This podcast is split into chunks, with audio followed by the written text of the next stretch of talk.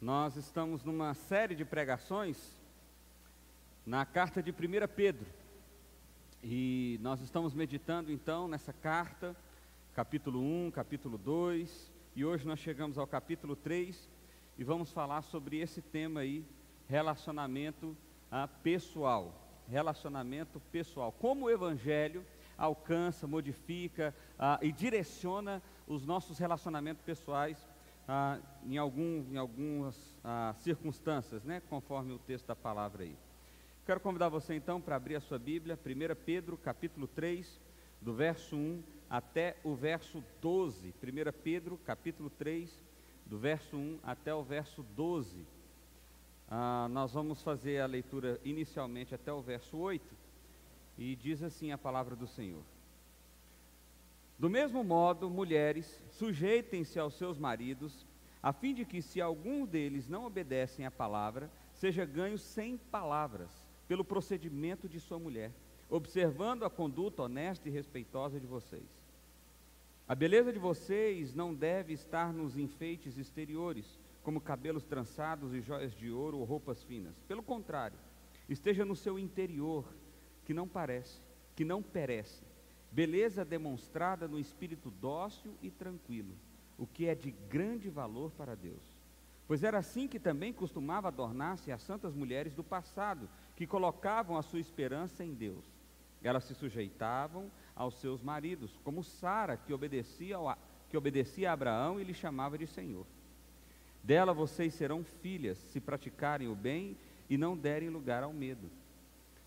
Do mesmo modo, vocês, maridos, sejam sábios no convívio com suas mulheres e tratem-nas com, com honra, como parte mais frágil e coerdeira do dom da graça de, do dom da graça da vida, de forma que não sejam interrompidas as suas orações.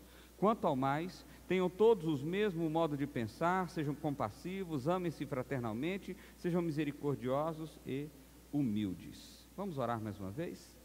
Feche seus olhos. Pai, nós nos colocamos diante de Ti com temor e tremor, ó Pai, e pedimos ao Senhor que a palavra do Senhor fale aos nossos corações, ó Pai. Que o Senhor nos conduza nesse momento, ó Deus. Que seja a graça do Senhor trabalhando em nosso interior, transformando o que precisa ser transformado, ó Pai, e trazendo luz àquilo que a gente não entende.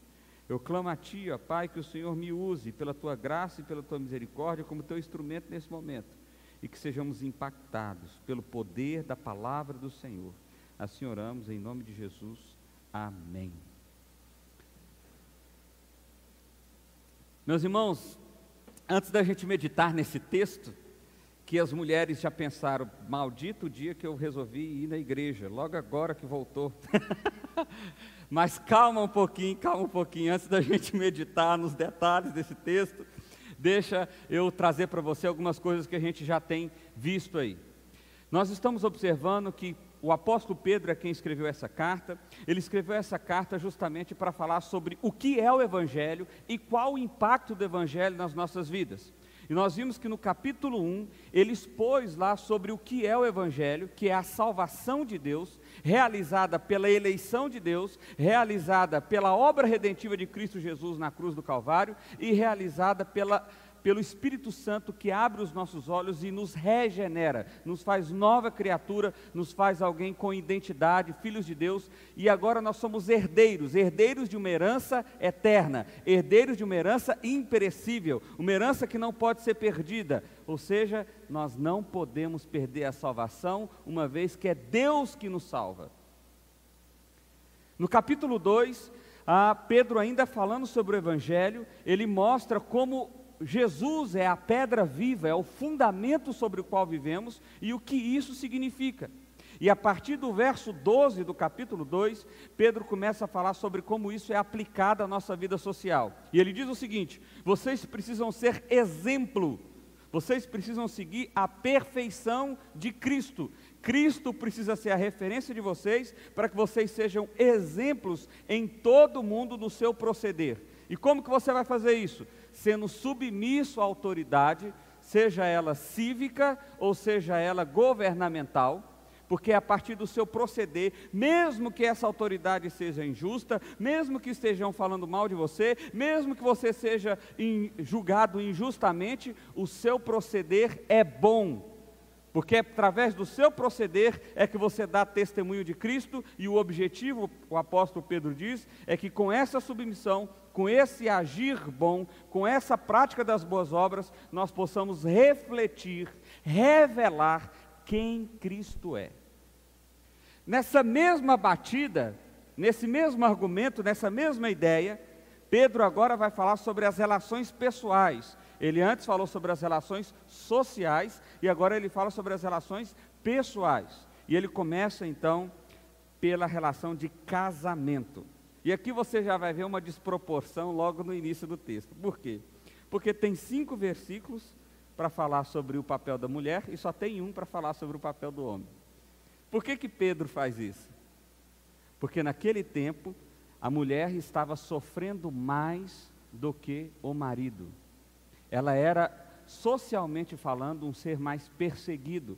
Até porque, meu irmão, você tem que imaginar que o casamento naquele dia, o homem era de fato o senhor da casa, e isso significava que ele era dono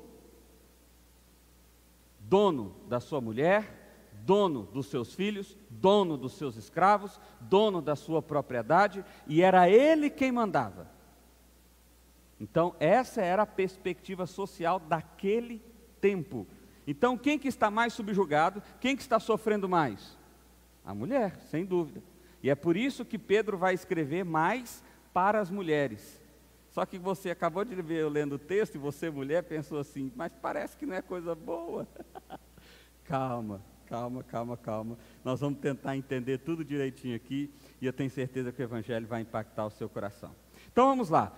Como que o Evangelho direciona o meu viver? Falando especificamente das esposas.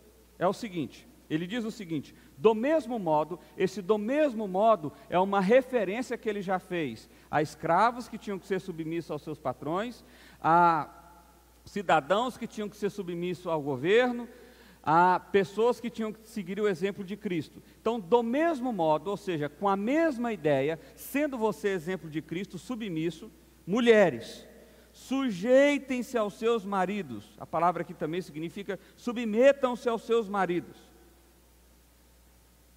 Aqui uma coisa que precisa ficar claro: a Bíblia nunca colocou a mulher num papel de inferioridade ou colocando a mulher como se ela fosse inferior ao homem. Nunca. Pelo contrário, isso aqui, o impacto social disso aqui é justamente o inverso. É justamente o inverso e você vai perceber isso à medida que a gente for explorando o texto melhor. Mas a ideia aqui é o seguinte: mulheres, respeitem o marido de vocês. Respeitem o marido de vocês. Não afronte o marido de vocês. Não, ah, há uma expressão que o pessoal usa muito, não seja um homem da casa. É mais ou menos isso que ele está falando aqui com o ser submisso. Por quê? Com qual objetivo? Olha só, a fim de que, se alguns deles não obedecem à palavra, ou seja, se eu estou falando para mulheres cujo o marido não é cristão, não crê em Deus, não segue a normativa da palavra de Deus, sejam ganhos sem palavras pelo procedimento de sua mulher. Aqui Pedro faz justamente um jogo mesmo de palavras aqui. Ou seja, se ninguém, se você é casada com alguém que não obedece a Cristo, com alguém que não está submisso a Cristo, e se você é casada com alguém que obedece e está submisso a Cristo, tanto faz, ele está falando aqui de alguns, porque a ideia é dos dois casos, tanto faz. Qual é o seu objetivo como mulher de Deus? Revelar a Cristo. Uai, pastor, não é revelar minha vontade, não? Não. Não é revelar o que eu penso da vida? Não. A sua função como filha de Deus, como mulher de Deus, é revelar a Cristo. Como? Pedro diz: Ó, ficando calada e mostrando Cristo por meio do seu da sua atitude. Eu sei, não é bom de ouvir isso. Mas preocupa não, dos homens também vai chegar lá. a fim de que, se algum deles não obedece a palavra, sejam ganhos sem palavras pelo procedimento de sua mulher. O que, que Pedro está ensinando aqui? Que com o testemunho nós revelamos mais a Cristo do que com palavras. E não é verdade? Quando a gente olha para o cristianismo, vamos pensar no mundo que a gente vive e quando você tem uma ideia de um evangélico. Se a pessoa não é parte da igreja, ou mesmo às vezes sendo, o que, que ela pensa? povo é tudo falso. Por que, que algumas pessoas dizem isso? Porque ela tem um discurso, mas a atitude dela é diferente. E Pedro está dizendo: a lógica do Evangelho nos impulsiona de outra forma. Nós falamos menos e fazemos mais. As nossas atitudes revelam o Cristo que há em nós. E aí, Pedro, eu gosto de Pedro porque Pedro é bem detalhado no que ele vai explicando e como ele vai explicando. Verso 2 ele diz o seguinte: observando a conduta honesta e respeitosa de vocês. Então, o que significa ser a mulher submissa? Significa ela praticar as boas obras, significa ela ser honesta e sincera para com o marido, e significa ela ser respeitosa para com o marido. Entendeu? Está vendo que não é ser subjugado? Está vendo que não é ser inferiorizado? É porque qual é o objetivo? O objetivo é revelar a Cristo. O objetivo é revelar o Deus que habita em mim. Aí no verso 13 ele continua dizendo o seguinte: A beleza de vocês não deve estar nos enfeites exteriores, como cabelos trançados, ou joias de ouro, ou roupas finas. Pelo contrário, esteja no interior, que não perece. Beleza demonstrada no espírito dócil e tranquilo. Lascou, pastor. Como então que eu vou ser uma mulher respeitosa, que honra o marido e que é submissa primeiro a Cristo e depois ao marido? Porque ser submissa aqui significa honrar e respeitar. Ou significa ser honesto e respeitar. Bom, não tenta aparecer não. Não tenta conquistar pelos seus enfeites. Aqui esse conselho também serve para mulheres solteiras que querem conseguir um bom partido. Às vezes a mulher se enfeita toda, a mulher se veste bem, se perfuma, chama atenção inicialmente de um homem, mas ela é podre por dentro. A boca dela é podre, o que ela fala é podre.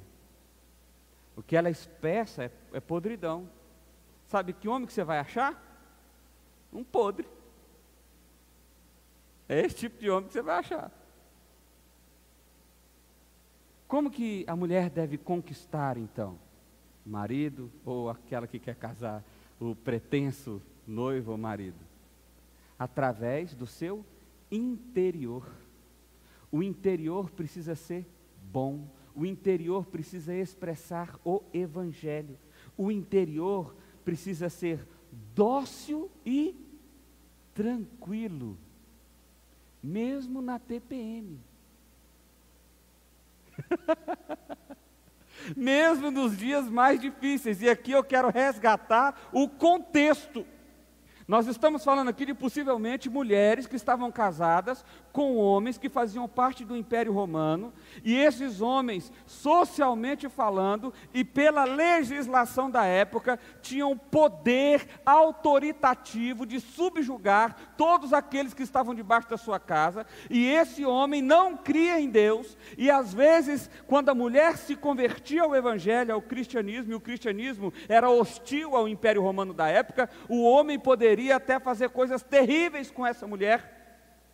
E é a essa mulher que Pedro está dizendo: seja submissa. Como? Sendo honesta e respeitosa, expressando o Evangelho e o Cristo que há em você, para que assim o seu marido seja impactado por esse Evangelho. Pastor, mas como que eu faço isso? Não se enfeitando, não tentando conquistar pelo exterior, mas tentando e demonstrando o seu interior, tendo o espírito tranquilo e dócil. E talvez você, mulher, está pensando, lascou, faço o inverso. eu estou justamente na direção contrária. O que, que eu faço, pastor? Arrependa-se dos seus pecados. Em primeiro lugar, não tente ser submisso ao seu marido. tente ser submisso a Cristo. Porque eu sei, tem marido muito ruim aí. A maioria. Porque às vezes a mulher está ouvindo esse discurso, ouvindo essa palavra e pensando, pastor, você não conhece o meu marido. Pastor, você não sabe o que, que eu passo naquela casa. Ah, pastor, se você conhecesse meu marido, você ia cortar esse pedaço da Bíblia. Não, minha irmã. A Bíblia não está dizendo para você seguir isso aqui por causa do seu marido. A Bíblia está dizendo para você seguir isso aqui por causa de Cristo. É por causa do Evangelho é o propósito para o qual você vive, expressar Cristo, revelar a Cristo por meio das suas atitudes, por meio do seu falar, por meio do seu pensar, por meio do seu espírito tranquilo e dócil. Agora eu pergunto para você: quando o seu marido olha para você, quem ele enxerga? Cristo? Quem ele enxerga? Tem mulheres que espantam tantos os maridos, e aqui usando o exemplo de um marido não cristão, que na verdade o cara, quando é casado com uma mulher cristã, a mulher é tão chata, tão insuportável, que a última coisa que ele quer saber é de Jesus. Porque ele pensa, se for para ser de Jesus, para ser que nessa mulher minha aqui, eu prefiro a morte. E isso aqui não é um exemplo figurado, não. Eu já ouvi isso, não só uma vez, mas várias vezes. Porque o que está sendo demonstrado é o coração podre, pecaminoso. Mas no Facebook está show de bola. Hã? No Instagram, bonitinho, show de. O exterior está maravilhoso. Tem marido que não quer nem entrar em casa. Quando vai entrar em casa, a mulher, não, não, não, não, peraí. Vamos ficar aqui fora mais um pouquinho. A mulher pergunta, por quê? Não, porque aqui isso é show de bola. Depois que a gente entra, você estraga tanto. Vamos ficar aqui, não vamos entrar não. Fica quieto aqui. É uma piada, mas é justamente para demonstrar o que acontece de fato. Perceba, minha irmã. É duro ouvir isso, porque o evangelho constrange mesmo. Mas é para que você vive? Para revelar o evangelho de Cristo? Assim como nós precisamos ser submissos a uma autoridade governamental injusta, ímpia e muitas vezes que faz coisas erradas, assim como nós precisamos ser ah, submissos a uma autoridade cívica, a uma autoridade imediata, como é o caso de pai, de mãe, de empregador ou de quem quer que seja, por causa do Evangelho, porque o objetivo é demonstrar o Evangelho, então Paulo está dizendo: mulheres, sejam submissas aos seus maridos. Entendeu a lógica? Está tá entendendo que não é a questão de inferioridade? Olha só que Stemarker comentando esse texto, ele diz o seguinte: Pedro aconselha as mulheres crentes a se submeterem aos seus próprios maridos para que, por meio da sua conduta exemplar, possam levar os esposos a Cristo. Deus chama a esposa cristã a mostrar amor obediente ao seu marido descrente, de modo que ele possa ver nela um retrato do amor de Cristo pela igreja. Além disso, guiada pela palavra de Deus, ela deve demonstrar ao marido pureza moral exemplar. Perceba que quando você pensa, esse marido não merece, essa casa não merece, essa sociedade não merece, o que você está demonstrando é o pecado do seu coração, é a vida a partir da ótica de si mesmo. O que o Evangelho nos faz é transformar essa visão e fazer o seguinte: olha, a partir de agora, os meus passos, as minhas decisões, a minha vida vai ser motivado pelo Evangelho. Isso significa que eu vou seguir e pisar. E pisar aonde Cristo pisou, ser o exemplo que Cristo foi, buscar demonstrar o Evangelho em toda e qualquer circunstância, em toda e qualquer atitude, em toda e qualquer decisão. Mas as pessoas começaram a ver o Evangelho como, na verdade, uma saída daquilo que é ruim. Estou doente? Procura o Evangelho que você é curado. Estou desempregado? Procura o Evangelho que você é empregado. Estou querendo fechar um negócio? Procura o Evangelho que vai dar certo. E esqueceram que o Evangelho é um modo de vida. É a maneira que eu vivo a salvação, a transformação que Cristo realizou em mim por meio da cruz do Calvário. Maridos, Verso 7. Olha só o que diz. Do mesmo modo vocês, do mesmo modo que, assim como são submissos às autoridades, assim como são submissos aos patrões, assim como mulheres são submissas aos maridos, homens sejam submissos. Submissão a Cristo. Do mesmo modo, maridos, sejam sábios no convívio com suas mulheres. O sejam sábios aqui não está expressando a tradução no grego ah, da melhor forma. A ideia aqui é queiram conviver com as suas mulheres. Dê atenção às suas mulheres. Agora vocês gostaram, fala a verdade. É isso mesmo, pastor. Agora gasta tempo aí. Mas é isso. O que a Bíblia está mostrando para o homem agora, o homem cristão, claro, nesse contexto aqui, é: você deve desejar o convívio com sabedoria com a sua mulher, tratando ela com honra. O que é ser submisso ao marido? Ser honesto e ter respeito, tratar com honra. O que é ser submisso, o marido ser submisso a Cristo, como que ele trata a mulher? Com honra, ou seja, do mesmo jeito, existe equidade aqui. Para isso ficar claro, nós deveríamos ir lá para Efésios capítulo 5, onde Paulo vai dizer que nós agimos em submissão a Cristo. E em submissão a Cristo, a mulher deve ser submissa ao marido, e o marido deve amar a igreja como Cristo amou. Ou deve amar a mulher como Cristo amou a igreja. Perceba, a relação é igual, a relação é a mesma. A minha atitude não é motivada por causa dela, a minha atitude, no caso do marido aqui, né, é motivada por causa de Cristo, por causa do Evangelho. É o Evangelho que motiva. E aqui a gente entra no grande problema. Você sabe o que é interessante? Essa carta foi escrita há dois mil anos atrás. Qual é o grande problema aqui? As mulheres não eram respeitosas com o marido. É por isso que Pedro está dizendo: sejam respeitosos. E os maridos não queriam conviver com as mulheres. É por isso que Pedro está dizendo: convive com, conviva com as mulheres. Passou dois mil anos, você senta com o casal, vamos pegar um estudo, pôr 100 casais na frente e falar assim: qual é o problema dele? O que, que ela vai dizer? Ele não me dá atenção, pastor. Ele não quer ficar com a nossa casa. Mesmo quando ele está aqui, parece que ele não está.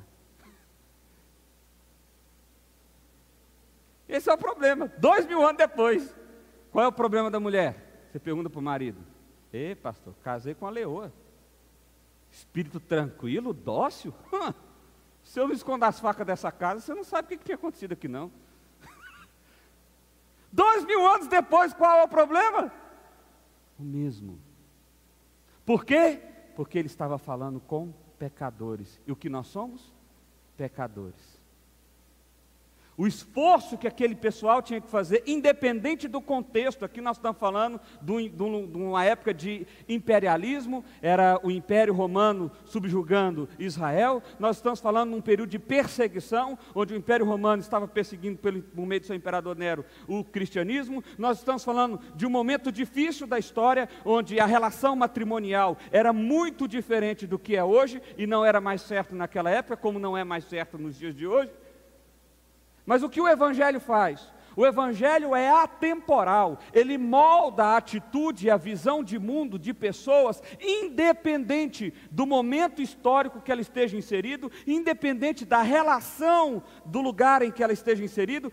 Essa, esse conselho aqui serve lá para a Arábia Saudita, serve para a China, serve para o Bequistão, para a Rússia, para a França, para os Estados Unidos, para o Brasil, para o Chile. E acredite, qualquer mulher que ouvir os conselhos que aqui está, e qualquer marido que ouvir os conselhos que aqui estão, serão constrangidos igualmente, porque justamente estão caminhando segundo o desejo do seu coração. E o que o Evangelho nos faz? Pare de caminhar segundo o desejo do seu coração. Reflita Cristo. Que as pessoas olhem para você e vejam Cristo. Que as pessoas possam ver em você a revelação do Evangelho de Cristo. E isso também tem a ver com as suas relações conjugais. Maridos sejam sábios no convívio com a mulher, tratem-nas com respeito. Por quê? Porque elas são a parte mais frágil. Como parte mais frágil, mais uma vez aqui, por causa do mundo doido que a gente vive, qual que é, qual que é a ideia de fragilidade aqui, meu irmão? Física. Física. Olha para esportes, por exemplo. A Olimpíada de Corrida. Mulheres competem com mulheres e homens com homens. Por quê? Porque mulheres são piores do que homens? Não. Porque, em geral, a mulher tem um, um aspecto físico diferente do homem. É isso. O UFC, por exemplo, luta, boxe, tem até umas mulheres que pegam uns caboclos aí e rebenta no meio. Mas em geral a mulher é mais frágil. E Pedro está contando isso aqui, está lembrando o aspecto da fragilidade física feminina, para dizer o que para o homem? Vocês precisam ser os protetores. É vocês que precisam cuidar dela. É vocês que precisam proteger ela. Ah, não é responsabilidade da mulher proteger o homem, mas é responsabilidade do homem proteger a mulher. Das ameaças, das dificuldades, seja lá do que for como parte frágil e coerdeira. Aqui mais uma vez vem a ideia de igualdade. Coerdeira do dom da graça da vida. Ou seja, homem, e aqui ele está falando, lembra mais uma vez qual é o contexto? De um cara que era dono da casa, de um cara que era dono do lar, dono legalmente falando. E aí de repente Pedro fala para esse cara que se sente o maioral o seguinte: ó, a mulher é coerdeira com você. Ela tem o mesmo valor que você, ela tem a mesma herança que você, ela vale a mesma coisa que você. Imagina para esse homem, nesse contexto histórico, ouvindo isso. Não é desafiador? O homem que se sente muitas vezes maior e mais valorizado naquele contexto ali do que a mulher, e de repente Pedro está dizendo: o Evangelho me mostra que ela é co-herdeira com você, ela é herdeira igual você. Ela vale a mesma coisa que você. Ela foi salva e redimida pelo Evangelho da mesma forma que você. Um homem nunca deveria se sentir maior do que a mulher, ou melhor do que a mulher. Nunca. Nunca. Por quê? Por causa do Evangelho. O que precisou para um homem ser salvo? A eleição de Deus, a redenção de Cristo na cruz e a regeneração do Espírito Santo. O que precisou para uma mulher ser salva? A eleição de Deus, a redenção de Cristo Jesus e a regeneração do Espírito Santo. O esforço de Deus em salvar uma mulher foi exatamente o mesmo em salvar o homem. O significado que Deus deu para uma mulher como filha foi a mesma coisa que Deus deu para o homem como filho. A herança que Deus deu para um homem é a mesma herança que Deus deu para a mulher. Qual dos dois vale mais, segundo o Evangelho? Nenhum deles. Mas eles desempenham papéis diferentes? Sim, com toda certeza. Por quê? Porque mulher e homem são diferentes. E Deus deu ao homem a responsabilidade, a responsabilidade de responder pelo seu lar. De responder pelo seu lar. De forma que o homem agora é a manifestação de Cristo física no lar. Ou deveria ser, né? Eu sei que nem sempre é. Tem mais homem aí demonstrando capeta do que qualquer outra coisa.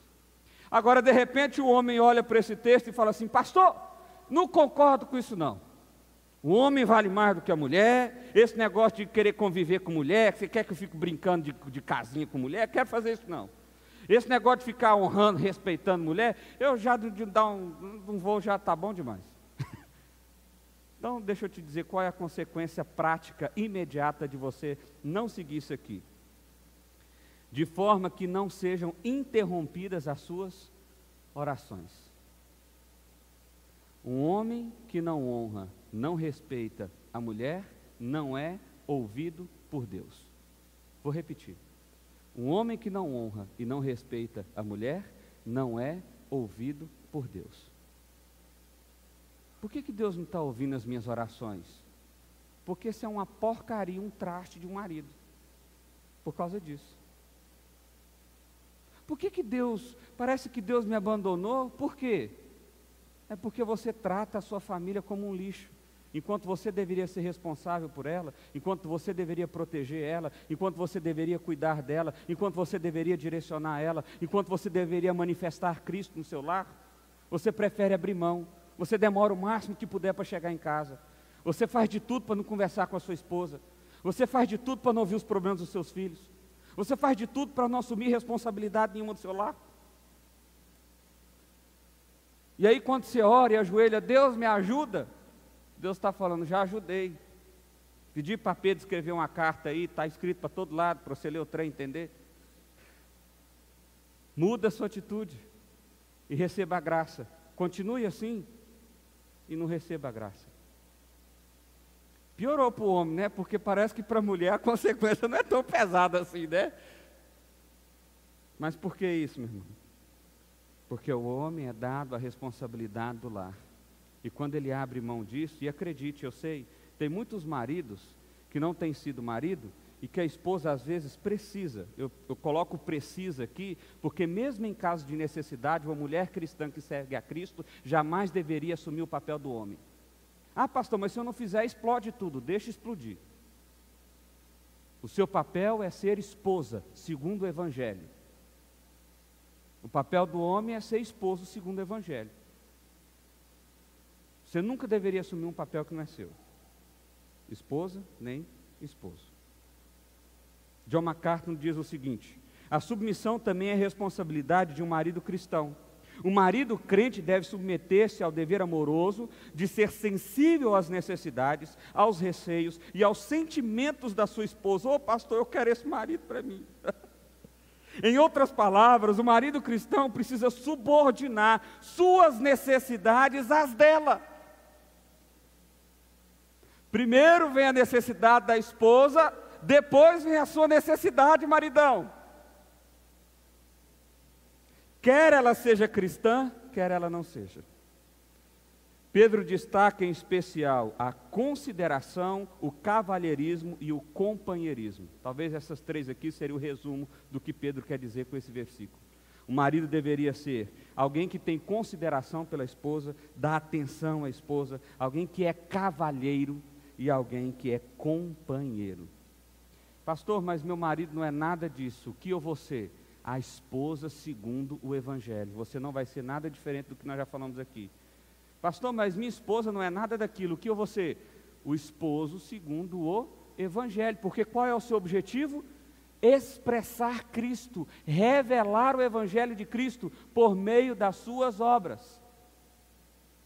Deixa eu andar um pouquinho mais rápido aqui para falar ainda sobre como funciona com os irmãos da fé. E como que funciona com os amigos ou com os irmãos da fé ou com a igreja? Verso 8 diz o seguinte: Quanto ao mais, tenham todos o mesmo modo de pensar, sejam compassivos, amem-se fraternalmente, sejam misericordiosos e humildes. O modo de pensar aqui não quer dizer a respeito que a gente vai ser tudo o mesmo robozinho, não é isso. Mas ele está querendo dizer aqui: compartilhem o mesmo evangelho. Porque naquela época, como hoje também, existe o falso evangelho entre os cristãos, entre aquilo que é pregado como cristianismo. E o que Pedro está dizendo é o seguinte: olha, vocês já observaram o que eu falei sobre o Evangelho. Então, tenham todos o mesmo modo de pensar, compartilhem todos da mesma fé. É isso que ele está dizendo. Como que eu faço isso? Sendo compassivo. Eu me importo com aquele que está do meu lado, eu tenho compaixão por ele, eu olho para ele com olhar de ternura, eu sofro junto com ele. Essa é a atitude do verdadeiro cristão. Amem-se fraternalmente, nós já falamos isso aqui em outras oportunidades. É se dar ao outro, é ter o outro como amigo. A ideia de, desse amor fraternal aqui é muito interessante porque às vezes nós estamos frequentando uma igreja que tem 10, 20, 30, 40, 50, 100, 200, 500, mil e nós não temos um amigo. E a gente diz assim: aquela igreja lá, não, sei não, viu? Que povo lá também. Seu coração está aberto? Quantas vezes já te chamaram para um jantar, para um lanche, para um encontro, para um bate-papo? Não, vou não. Não, não. Ou quantas vezes você tomou a iniciativa de construir isso com alguém? Amar fraternalmente é desenvolver amizade com o outro, é conhecer a história do outro, é se envolver com o outro. Sejam misericordiosos, claro. A misericórdia é, é a revelação máxima do Evangelho. Eu trato o outro apesar dele não merecer. Eu trato o outro bem, apesar dele não merecer. É dar ao outro aquilo que ele não merece. Isso é misericórdia. E sejam humildes. Cristãos nunca deveriam ser conhecidos pela sua arrogância, porque arrogância não tem nada a ver com o Evangelho. O que expressa o Evangelho é a humildade, é a mansidão. Por último, como que a gente trata os nossos inimigos? Esse aqui é bom também, olha só. Não retribuam o mal com o mal, nem o insulto com o insulto. Pelo contrário, bendigam, pois é para, para isso vocês foram chamados para receberem bênção por herança. Olha só, estão falando mal de mim, tem uma pessoa que está me perseguindo, tem uma pessoa que está falseando informações contra mim, o que, que eu vou fazer? Eu vou falsear contra ela também, eu vou tentar derrubar ela, eu vou. Não, não, não, não, não, não. Cristão é aquele que abençoa e não amaldiçoa. Que isso, pastor? Quer dizer que eu vou falar bem do cara que não vale nada. Eu não estou dizendo que é para você mentir, mas alguma coisa de bom aquele cara tem. Aí o fulano, o cara é alto, hein? Bacana. Altão. O poste do cara é legal. Não sei. Mas você sempre fala bem. Você sempre abençoa. A sua língua é língua de bênção. Agora, cá para nós, cá para nós. Quando você encontra um crente na rua, esse crente está falando bem ou mal dos outros? Não vamos responder esse negócio não, deixa para lá. Até porque realmente não é todo mundo que faz isso. Mas quantas vezes nós nos decepcionamos com o outro por causa disso? Nós, cristãos, são aqueles que abençoam até mesmo os seus inimigos. Por quê? Porque nós somos chamados para receber a bênção por herança. O nosso lugar não é esse aqui. Ainda que a gente seja prejudicado, morto injustamente, perseguido injustamente aqui, eu não estou nem aí, você sabe por quê? Porque a minha herança não está aqui. A minha herança está na eternidade. A minha herança está na eternidade. E aí ele faz uma citação do Salmo a partir do verso 10 que ele diz assim: Porque quem quiser amar a vida e ver dias felizes, guarda a língua, de maneira mais direta, cala a boca, guarda a língua do mal e os seus lábios da falsidade. Você quer ser feliz? Para de falar mal dos outros. Afaste-se do mal e faça o bem. Busque a paz com perseverança. E por que, que eu vou fazer isso? Por que, que eu vou guardar minha língua? Por que, que eu vou parar de falar mal dos outros? Por que, que eu vou fazer o bem e não o mal? Porque os olhos do Senhor estão sobre os justos e os seus ouvidos estão atentos à sua oração, mas o rosto do Senhor volta-se contra os que praticam mal. Em resumo, é, Pedro está falando assim, porque Deus está vendo tudinho. É que nem minha mãe dizia quando eu era criança: Papai do céu está vendo. Por que, que eu vou fazer o bem e não o mal? Porque Deus está vendo. Por que, que eu vou falar bem e não mal? Porque Deus está vendo. Por que, que eu não vou ah, fazer fofoca, intriga, mentira, mal dizer o outro? Porque Deus está vendo. Ele está de olho em tudo. E Apocalipse já diz para nós que ele não só está de olho, como ele está anotando. Tudo que você pensa, não é só o que você faz, não. Tudo que você pensa, todo olhar seu maledicente, toda motivação do seu coração pecaminosa, está tudo anotadinho. Segunda-feira, sete e meia da noite, é fulano de tal, pensou que fulano de tal era um bandido, sem ter provas disso, apenas conjecturando maldosamente contra o outro. Segunda-feira, 7h31, porque não dá nem tempo, né? Um minuto é o máximo. Está lá anotadinho, tudinho. Como que o cristão reflete o Evangelho? A língua dele é bênção, não é maldição. A língua dele produz e não destrói. A língua dele fala bem e não mal. A língua, a língua, a língua é sempre algo que deveria caracterizar o cristão para o bem. Olha só esse quadrante aí. Fazendo um resumo de tudo que nós vimos, ah, desde o verso 13 do capítulo 2 até agora.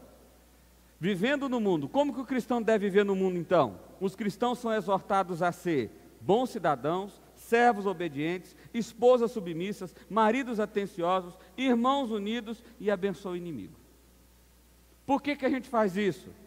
Porque, sendo bons cidadãos, homens tolos serão silenciados, sendo obediente, Cristo é o nosso exemplo, sendo submisso, maridos serão ganhados pelo seu exemplo, sendo atenciosos, sua oração serão ouvidas, sendo unidos, receberão a bênção por herança, abençoando o inimigo, porque Deus está vendo todas as coisas. O que fazer então? Bom, o texto já é muito prático, o texto já deixou detalhado, passo a passo, do que nós vamos fazer. Então, eu só vou resumir algumas ideias aqui para ficar gravado na sua mente. Primeiro, mulheres, sejam submissas voluntariamente como Cristo. A mulher não é submissa porque ela é menor, a mulher não é submissa porque ela está sendo subjugada, a mulher não é submissa porque ela é isso ou aquilo, ela é submissa porque Cristo foi submisso, porque Cristo se entregou em submissão, porque Cristo se deu. E como a mulher reflete a Cristo, ela faz o mesmo. É voluntário, não é obrigação. Aliás, se você for submissa, porque você ouviu essa palavra de hoje, falou assim: é, tá certo, fui convencida, que porcaria, agora eu vou ter que fazer, tá bom, ô maridão, coisa linda, voltei do culto agora, trem maravilhoso. Faz não. Lembra? Deus avalia a motivação do seu coração. O que precisa ser mudado, primeiro, não é a sua atitude, é o seu coração. A submissão aqui é voluntária, intencional, é desejosa. Eu quero ser submissa porque o meu Salvador foi submisso. Eu vou honrar, eu vou respeitar, mesmo a porcaria desse marido que eu tenho. Eu vou ter um espírito tranquilo, calmo, sereno, mesmo na TPM. Segundo, mulheres, não, tenham, não tentem impor o seu discurso, mas convença demonstrando Cristo por meio das suas obras. E aqui você pode ter um testemunho real. Quantas vezes você já tentou falar para o seu marido que ele tem que fazer tal coisa, ou que Jesus é assim, ou que Jesus é assado, e você não convenceu ele? Desiste. Pelo menos de falar. Mostre Jesus agora demonstrando. De repente seu marido vai passar um mês e vai pensar assim, mas mulher, estou pensando aqui, tem um mês que você está tão diferente. O que aconteceu? Você fala, é Jesus. Ele vai falar, é Jesus mesmo? Estou brincando, gente. Ele vai, ele vai começar a perceber o Evangelho, o cristianismo que está em você. E só assim, de fato, ele pode ser impactado pelo seu testemunho. Maridos, Sejam submissos, sejam atenciosos, sejam companheiros e sejam protetores. Simples assim. Submisso a Cristo, atencioso com a mulher e com a família, companheiro com a esposa, se interessando pelo que é a vida dela e protegendo a sua família, assumindo a responsabilidade que Deus te deu. Amigos, compartilhe e viva somente um evangelho, o verdadeiro evangelho. Como? Com amor, com misericórdia e com humildade. E eu deveria ter acrescentado aqui com amizade. Amizade. Busque fazer amigos com alguém que compartilha do mesmo evangelho que você.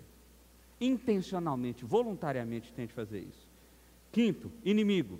Seja instrumento de bênção, mesmo para seu inimigo. Nunca seja maldição. Percebe, meu irmão? Olha, olha a lógica aqui. Como é que a gente tem que tratar o inimigo? Bem. E o amigo? Melhor ainda. E o marido ruim? Bem também. E o bom? Melhor ainda. E a esposa ruim? Bem também. E a esposa boa? Melhor ainda. E o patrão ruim? Bem também. E o patrão bom? Melhor ainda.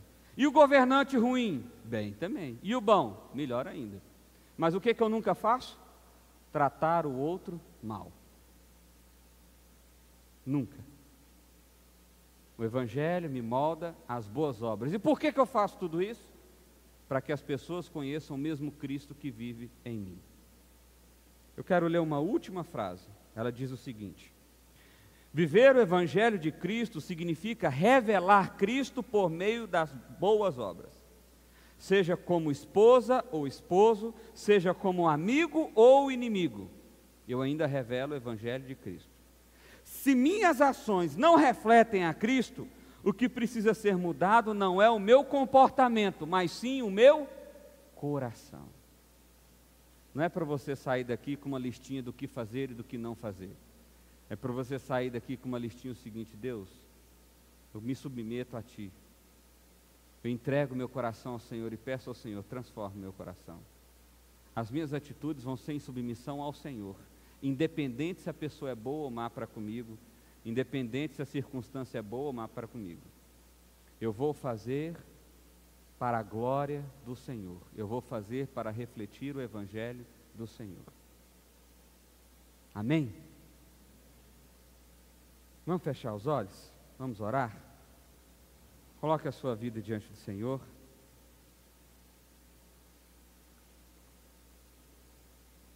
Pai, em nome de Jesus, a Deus, nós queremos colocar os nossos corações diante do Senhor, porque tudo que ouvimos aqui é tão difícil de fazer. Tudo que ouvimos aqui, ó Pai, é tão desafiador, mexe tanto com o nosso coração. E a verdade é que tantas coisas aqui, naturalmente, nós nem concordamos. Porque o nosso coração é mau, ele quer revidar o mal.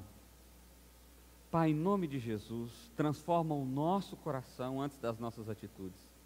Pai, que em nome de Jesus nós tenhamos um coração submisso a Ti, nós tenhamos um desejo real e verdadeiro de expressar o Teu Evangelho, de manifestar e de revelar o Cristo que habita em nós. Pai, que em nome de Jesus as pessoas sejam impactadas pelo nosso testemunho, pelo nosso fazer, pelo nosso falar, pelas boas obras do Senhor em nós, ó Pai que nós possamos de fato ser agentes de transformação, agentes da redenção do Senhor, ó Pai, e refletir a glória do Senhor. Pai, tem misericórdia de nós, ó Pai, e nos fortalece.